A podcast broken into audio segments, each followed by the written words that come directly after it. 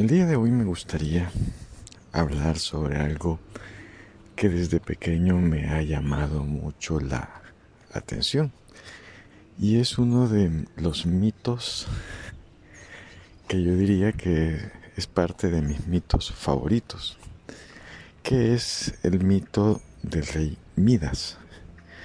Yo recuerdo, probablemente tenía unos seis años, cuando conocí el mito de Midas, el rey que todo lo convertía en oro.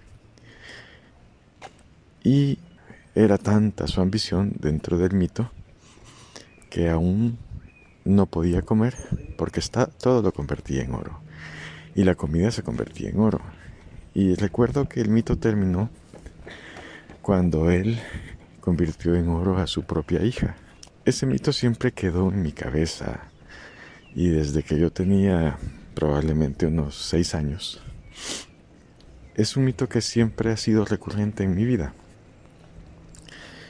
Porque, eh, claro, a quién no le gustaría convertir las cosas en oro o convertirse en oro. Porque el oro tiene características muy interesantes y siempre es algo que me he preguntado, ¿por qué, ¿por qué el oro ha estado tan presente siempre en la historia de la humanidad? De hecho, cuando se habla de la época de la conquista de, América, se habla mucho del oro y de cómo los mismos indígenas que vivían en América tenían aprecio por el oro. Así es que creo que el oro siempre ha, ha sido algo interesante. De hecho, recuerdo que cuando se habla de la traición de Cristo por Judas, a Judas le dieron 30 monedas de oro.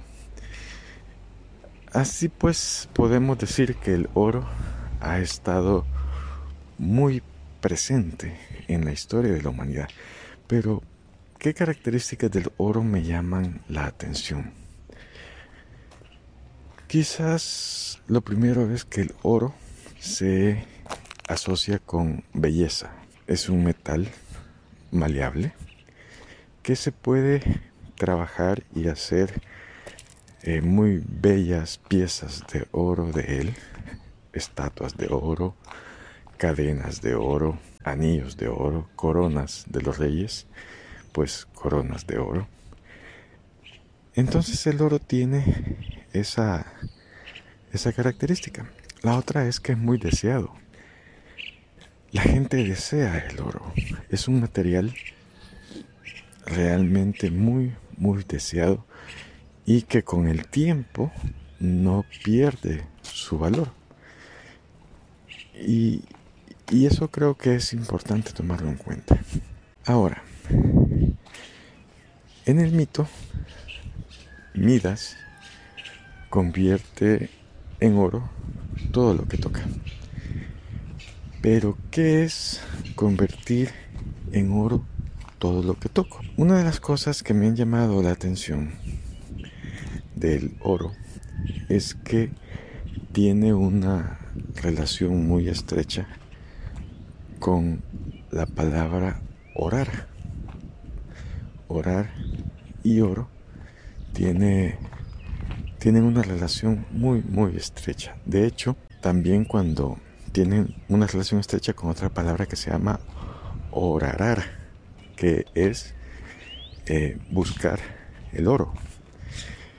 Cuando nosotros estamos orando, podemos decir que estamos buscando oro. Ustedes ven las oraciones cuando le pedimos a Dios. ¿Qué le pedimos? Le pedimos salud, le pedimos riquezas, le pedimos ayuda, pero todos esos pedidos realmente yo considero que es ir en pos de lo que nosotros consideramos que es oro. Orar es algo importante y cuando yo empiezo a orar. Por ejemplo, yo lo que estoy hago todas las mañanas cuando me levanto a caminar y hago estas grabaciones, estoy orando, estoy haciendo oraciones. Que en el camino físico que estoy andando, también tengo un camino que es muy sutil, que son todas las palabras que yo voy trabajando y voy escuchando en mí. Entonces cuando hablamos de orar, es de encontrar oro, pero en realidad, ¿qué es el oro? Porque si ustedes se dan cuenta, en el mito, Midas convertía las cosas en oro. Midas. Pero Midas a través de qué? A través de su toque. Y eso es algo que a nosotros se nos olvida. ¿Cuál es nuestro toque? ¿Qué significa para nosotros el toque? ¿Qué es el toque? Cuando yo toco algo, ¿qué estoy haciendo con eso? Yo puedo tocar algo con mi oración. Cuando yo voy recorriendo todos estos temas, yo voy explorándolos y voy descubriendo cosas nuevas en el camino. No es mi intención ser maestro de nada para nadie, sino que mi intención es explorar estos temas y cuando voy caminando voy explorando los temas. Entonces cuando yo voy orando, voy haciendo eso, voy explorando, voy escuchando todas las cosas nuevas que voy descubriendo sobre algo. Yo creo que yo tengo que convertir no solo las cosas en oro, sino convertirme yo en oro. Pero yo me convierto en oro a través de la oración, pero no de la oración en un sentido de repetir una letanía, sino que en un sentido de orar en mi conciencia en busca de ese oro. Creo que eso es, para eso sirve la oración. La oración es hablar con respecto a lo que me está sucediendo. La oración es explorar eso desde diferentes ángulos desde diferentes sabidurías. Entonces cuando hablo yo de convertir las cosas en oro, lo primero que tengo que tomar son las características de ese oro. Ese tiene que ser... ¿Qué, qué significa las características? Que me tengo que volver deseable. Por eso la fuerza 1 es el brillo porque es mi brillo como oro lo que me va a volver deseable. Y cuando hablo de mi brillo como oro, es eso, como oro. o sea, yo voy a brillar dependiendo de cómo yo oro. ¿Me entienden? O sea, dependiendo de cómo yo vaya descubriendo en mí ese oro esa parte valiosa en mí y la haga brillar. Nosotros pensamos que el oro se encuentra afuera. En cambio, el oro se encuentra adentro. Yo me puse a investigar hace ya algunos años cuál era el mito completo de Midas. Y lo que sucedió fue que en una fiesta de dioses, en un bosque uno de los dioses se perdió. No recuerdo si el dios que se perdió fue el dios Baco, pero fue uno de los dioses los que se perdieron. Y Midas lo encontró y le ayudó a regresar donde tenía que regresar. Y Midas le ayudó y por esa ayuda el dios premió a Midas y que Midas le pidiera lo que él quisiera. Y lo que Midas le pidió fue convertir las cosas en oro. Ahora, ¿por qué el inicio de la historia es importante? El inicio de la historia es importante porque nos damos cuenta que todo comienza con un contacto con Dios. Yo no puedo convertir las cosas en oro si yo no tengo ese contacto con mi divinidad? Si yo no tengo ese contacto con Dios. Y la Biblia, como nos dice, sois dioses y los habéis olvidado. O sea, yo no puedo convertir las cosas en oro si yo no estoy en sintonía y si yo no acepto que soy divino, si no acepto que soy Dios. Y para aceptar que soy Dios, tengo que buscar, tengo que orar. En toda esta cubierta humana que me han llenado durante tantos años. Y buscar a través de la oración, que es, como les repito, lo que yo estoy haciendo todas estas mañanas, buscar en mí esa divinidad. ¿Por qué? Porque es la única forma en que yo voy a convertir las cosas en oro. Otros me pueden decir, mire, pero hay otros que, puchica, tocan las cosas y ya las convierten en oro y no tienen tanto lío. sus programaciones les ayudan a ellos para eso. Pero para mí, lo importante es explorar mi conciencia. Si hay un vasto mundo, un vasto universo a explorar, ese universo se llama la conciencia. Y no la conciencia de otros, sino mi conciencia. Entonces, creo yo que es importante que veamos, que percibamos, que entendamos que podemos todos tener el toque de Midas, pero que antes de tener el toque de Midas tenemos que encontrarnos con Dios.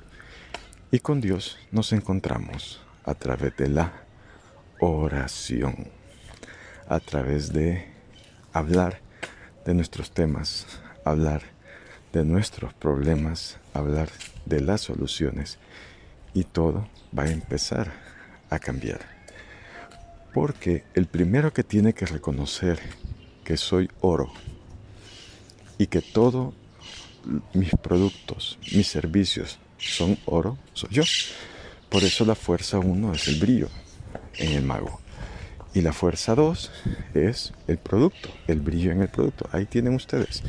Ese es el toque de Midas.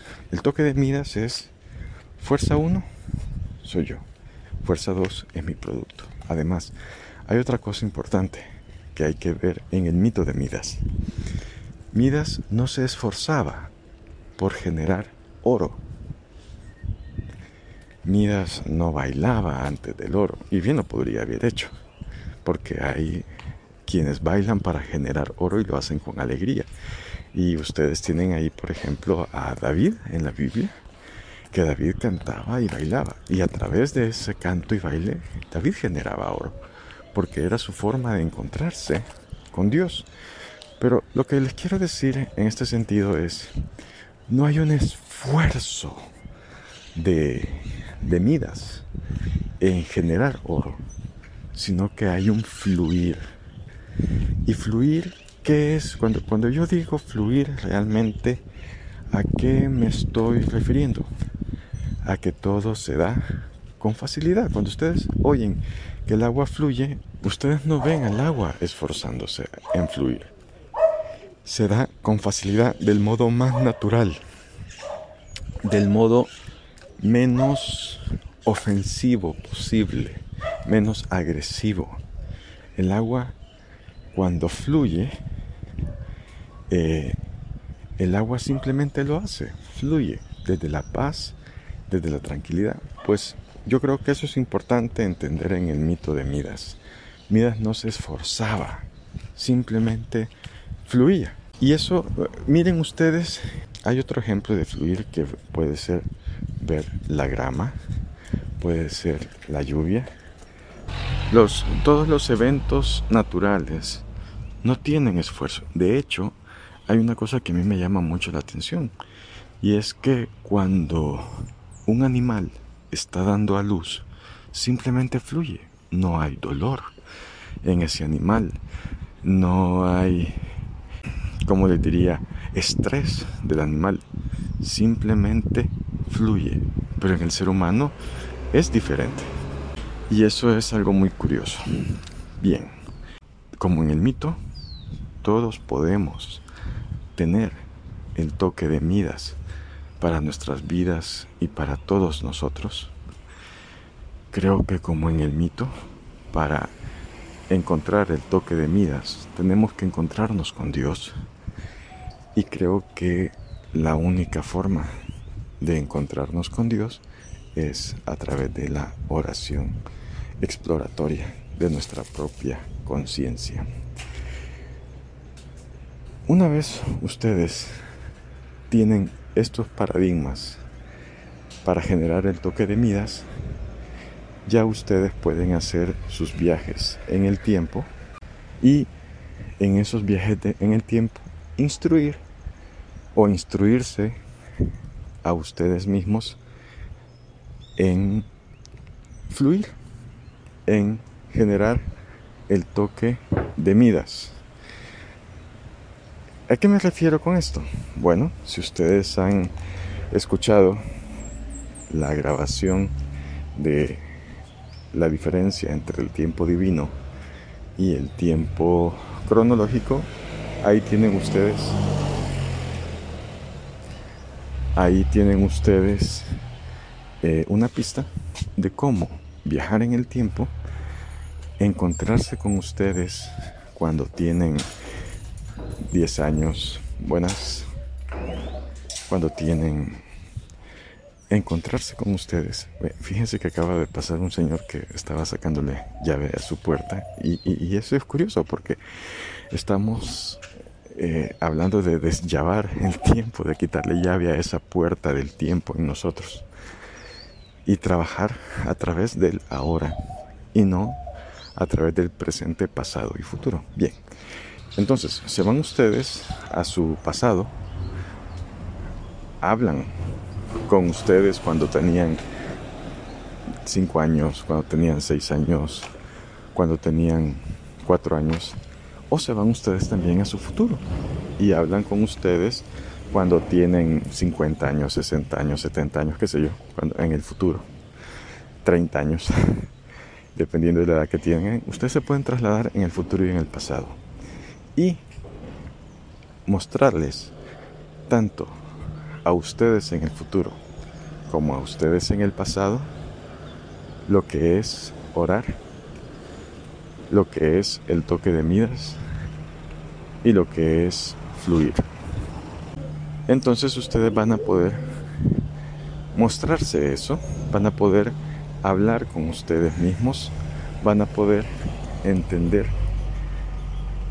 eh, y van a poder hacer no solo eso, que esto ya estamos hablando a un nivel sacerdotal realmente muy alto, van a poder hacer que ese niño del pasado, que ese joven del pasado, que ese ustedes del pasado cuando tenían 17 años, 18, 10 años, 9 años, o que ese del futuro, cuando ustedes tengan tal edad en el futuro, eh, les ayude a fluir, les ayude a orar, a entender cuál es su oro y a convertir todo en oro.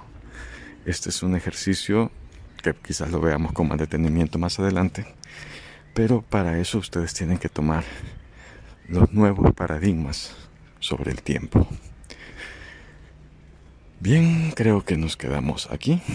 Ha sido una exploración muy interesante. De hecho, he visto montañas que antes no había visto. Y créanme, todos tenemos el toque de Midas. Pero antes tenemos que encontrarnos con nuestra propia divinidad.